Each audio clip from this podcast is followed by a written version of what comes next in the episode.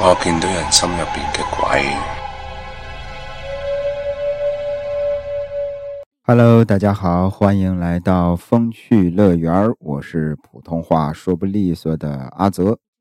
今天这一期是新中国奇案第三，呃，不是，呸，说错了啊！今天是香港重案组啊，不是新中国奇案第三季。其实本来今天这期啊，阿泽是想聊新中国奇案第三季的，啊，接着聊这个呼兰大侠案。但是呢，昨天晚上阿泽看了一起案件，哎呦，感觉挺有意思的。所以说今天就迫不及待的想分享给大家。咱这个香港重案组也是聊过十多起案件了，应该是十五六期了吧？哎，聊过这个杀人碎尸案，是吧？聊过各种阴谋诡计杀人案，啊，聊过那种借助神秘力量啊，借助灵异力量的那种案件，啊，有这个前段时间更新了一期养小鬼杀人事件。再早之前还有笔仙啊，笔仙少女失踪案，还有修仙者杀人事件等等吧。但是这个香港重案组聊到现在，我不知道大家伙有没有发现一件事儿，就是所有的案件，甭管这个案件多么的离奇啊，都有一个共同的特点，就是不管是这个作案的过程，还是警方破案的过程。都是那种平铺直叙，哎，这边怎么怎么怎么着杀人，那边怎么怎么怎么怎么着这个破案，没有那种反转啊。这个呃，阿泽之前特别喜欢看韩国电影，而韩国电影最开始比较出名，就是因为它有大量的反转。那今天咱聊的这一起案件，就是一个惊天大反转。说的是那么父子俩煤气中毒身亡了，结果在破案侦查的过程当中，有一个小细节让整件事发生了惊天大逆转。在两千零二年吧，香港观塘发生了一起离奇的命案，在将军澳有这么一个小区叫殷怡花园，在里头发现了有对父子煤气中毒身亡了。在现场有遗书啊，也有证人，反正种种迹象吧，都表明这爷俩是自杀的。那正当警方这边准备以自杀结案的时候，有一个小细节啊，惊天大逆转了，完全是那种柯南式的诡异自杀案。刚开始是两千零二年的十一月二十四日早上七点二十分左右。香港观塘的消防局接到了一个女子的报案，这个女子自称叫阿姨，哎，说是这个将军澳呃殷怡花园第七座东翼三十一楼一单元有煤气泄漏的情况，怀疑这个屋子里边的这父子俩煤气中毒了，赶紧的需要消防队过来破门救人。那这边接到报案。消防员火速赶到了事发单位，那报案人阿姨呢，早已经是在这儿等候多时了。她不是那个，不是这个阿姨呀，不是一位老阿姨啊，不是一位小阿姨，那个阿姨是她的名字里边有一个“怡”字，怡然自得的那个“怡”。阿姨，阿姨一看这个消防员，就赶紧迎了上去，也是焦急的催促赶紧破门。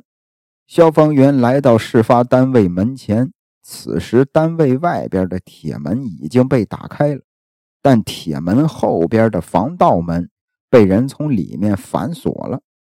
而奇怪的是什么呢？透过门缝的这个空隙呀，没有闻到煤气味儿。那不由得就好奇了，问报案人：“你是怎么知道屋子里边有煤气泄漏的？你根本就进不去啊！”而且你在这个门外边，透过门缝都闻不见里边的煤气味儿，你是怎么知道里边煤气漏了？那面对消防员的质疑，报案人阿姨说：“说这个单位啊，住着离婚的吕木强跟他的儿子吕建安，而这个我呢，跟吕慕强啊是朋友。早上七点那会儿，我无意当中看到了吕慕强前一天晚上发来的短信，上边写着：“阿姨，对不起，你以后见不到我了。今天是我最后跟你说话。”当时阿姨也是吓了一大跳啊，赶紧忙着打电话给吕慕强，但是对方已经是关机了，情况有些不妙，于是他就赶紧赶到了吕慕强家，在门外边敲了半天的门，一直没人应。他本来是有吕家的钥匙的，但是就在几天前不小心给弄丢了。那想到吕慕强有在消防柜里边藏钥匙的习惯。他就去消防柜里边取钥匙，但没想到里边只有大铁门的钥匙。打开大铁门之后，在防盗门上贴着一张字条，上边写着四个字小心煤气。”这更觉得情况不对劲儿了，于是阿姨就赶紧报了案。那消防员这儿一看阿姨提供的手机短信。以及那张纸条，立马就疏散了楼道里的居民，采用这个无火花的工具对防盗门进行了切割。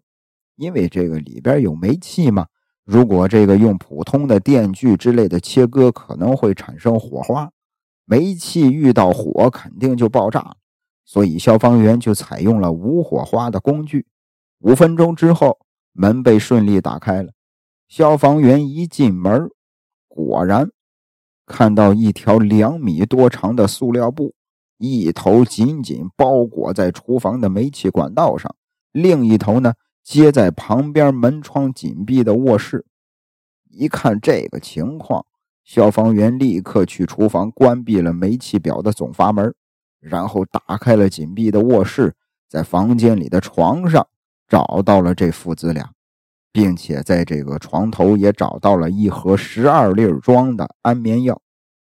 这个安眠药当中啊，这一盒十二粒，但是这十二粒安眠药呢，只被吃了两粒。那除此之外，还在房间里找到了三份遗书。那里边遗书的大体的内容啊，就是说这个欠下了十多万个这个信用卡，无力偿还。自己呢也是失业了，感情受到困扰而自杀。那这些遗书后来鉴定就是吕慕强的笔记。那随同而来的救护车立刻对父子俩进行了紧急抢救。而遗憾的是，吕慕强跟他儿子吕建安早就没了生命体征了。那尽管现场显示这是一起自杀事件，但是涉及到命案嘛。不管是自杀还是他杀，最后都由警方来结案。因此，这个这起事件呀，随即就转交到了观塘警方处理后续。那警方接手之后呢，首先对吕氏父子做了一个基本的调查。先说这个父亲吕慕强，去世那会儿是四十四岁，原本有一个美好的家庭，妻子呢比较贤惠。儿子吕建安也非常听话，而他在一家大药房做货运司机，在这期间呀，还在加油站兼职做加油员，每个月的收入其实还是不错的，一家人过得和和美美。然而没想到的是，在加油站兼职期间，这个吕慕强跟同样是已婚的同事阿姨俩人勾搭成奸，勾搭上了。他媳妇儿呢，知道这件事之后，就愤然跟吕慕强离了婚。那再看吕慕强的儿子吕建安，去世那年是十三岁。父母离异时，吕建安啊，本来是想跟着自己母亲走的，但是因为母亲的经济实力实在是不如父亲，最终他被判给了父亲吕慕强。那自从跟了父亲之后，吕建安的噩梦。就此开始了。这个父亲呀，经常带着情人阿姨回家过夜。那为了不让这个小孩打扰他们的偷欢，每次吕建安都会被赶出去，让他去网吧，让他去游戏机厅过夜。其实这不仅影响了他的学习，还让吕建安成了一个问题少年。案发之前，吕慕强已经很多年没工作了。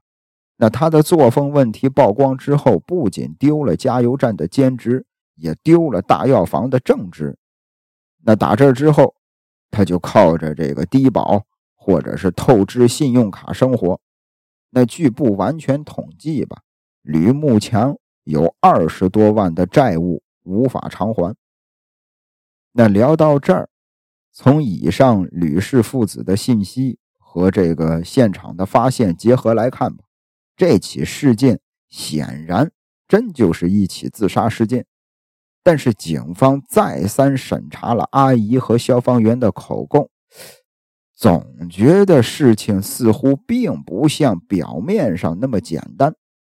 首先啊，吕慕强发给阿姨的短信是案发当天凌晨三点零七分，而这个阿姨的报案时间呢是七点二十分。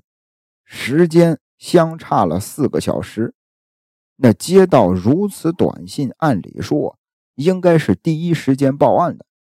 而这个消防员的口供更可疑。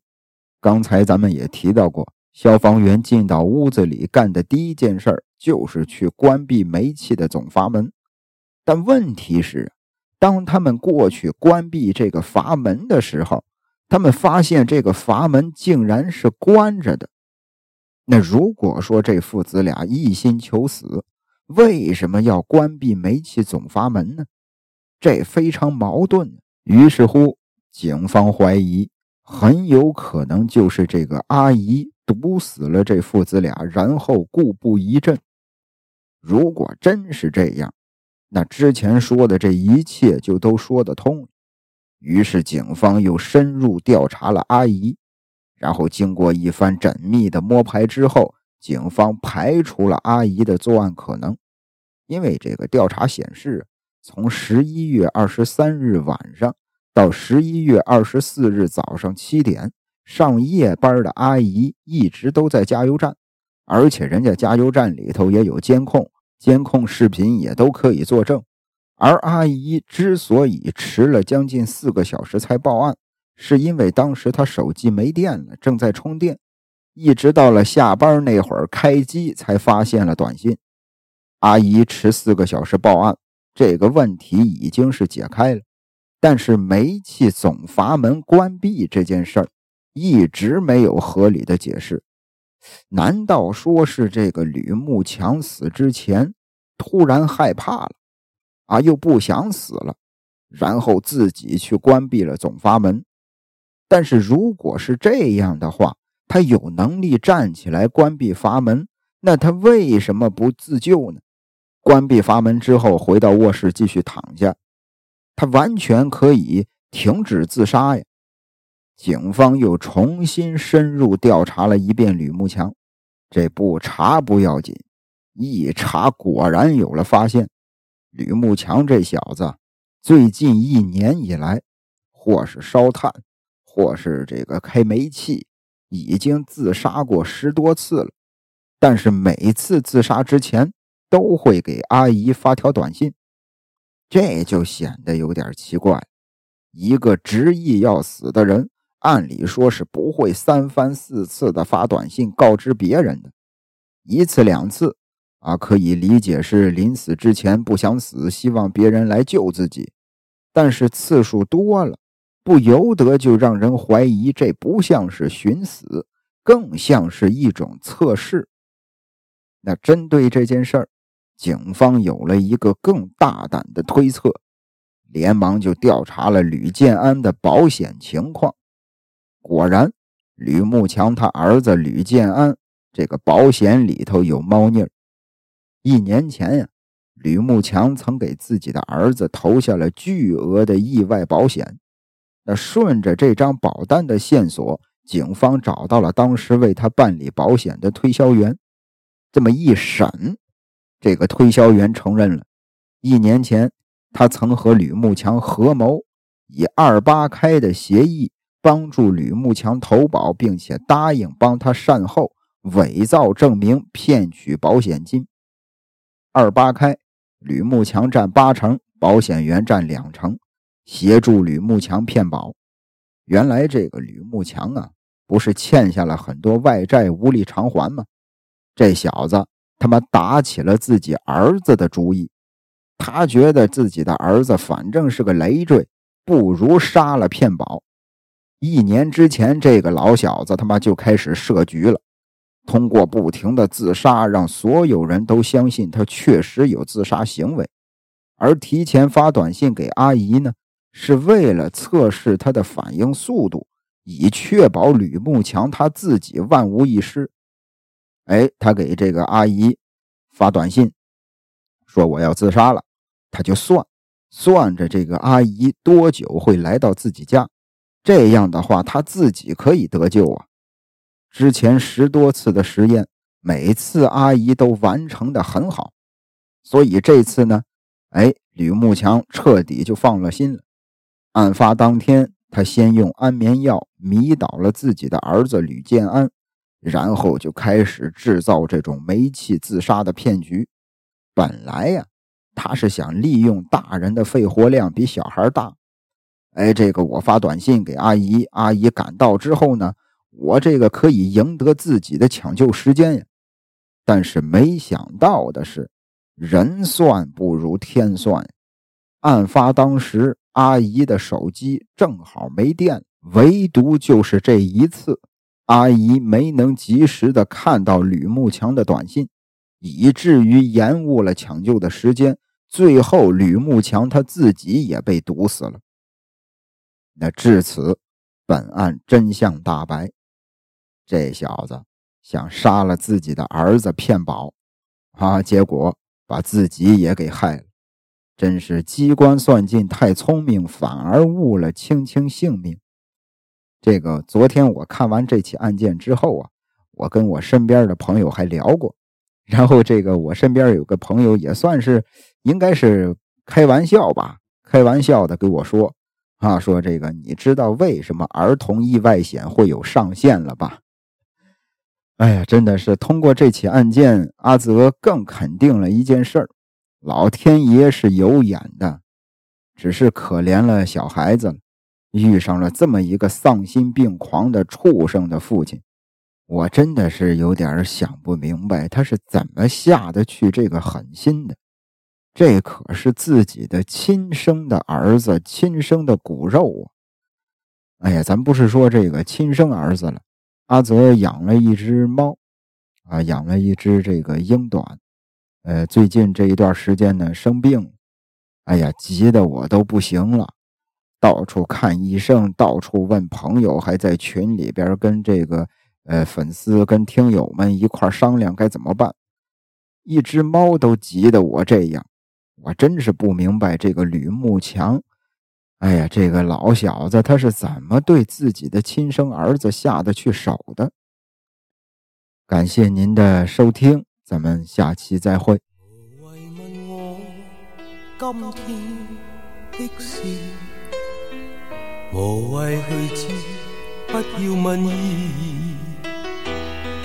有意义，冇意义，怎么定会？不想，不记，不知。无谓问我。一生的事，谁愿意讲失落往事？有情无情，不要问我，不理会，不追悔，不解释意思。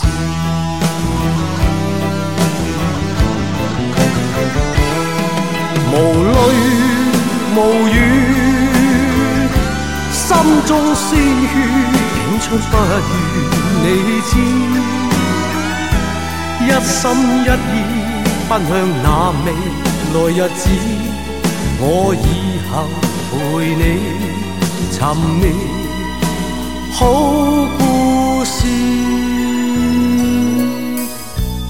无谓问我伤心事。无。谓去想，不再是往事。有时有阵时不得已，中间经过不会知，不会知。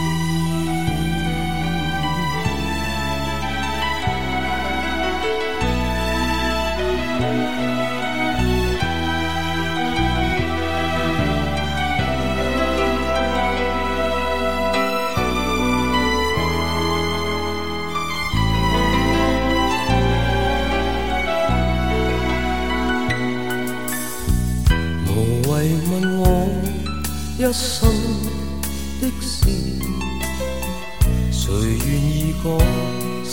落往事？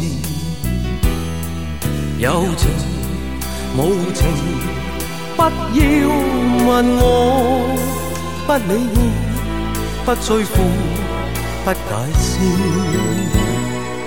意思。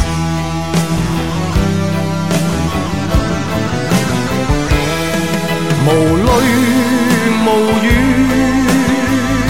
心中鲜血倾出，不你知。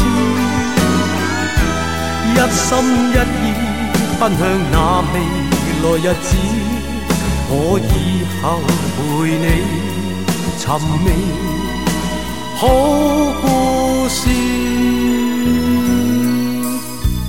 无谓问我伤心事。无谓去想，不再是往事。有时有阵时不得已，中间经过不会知，不会。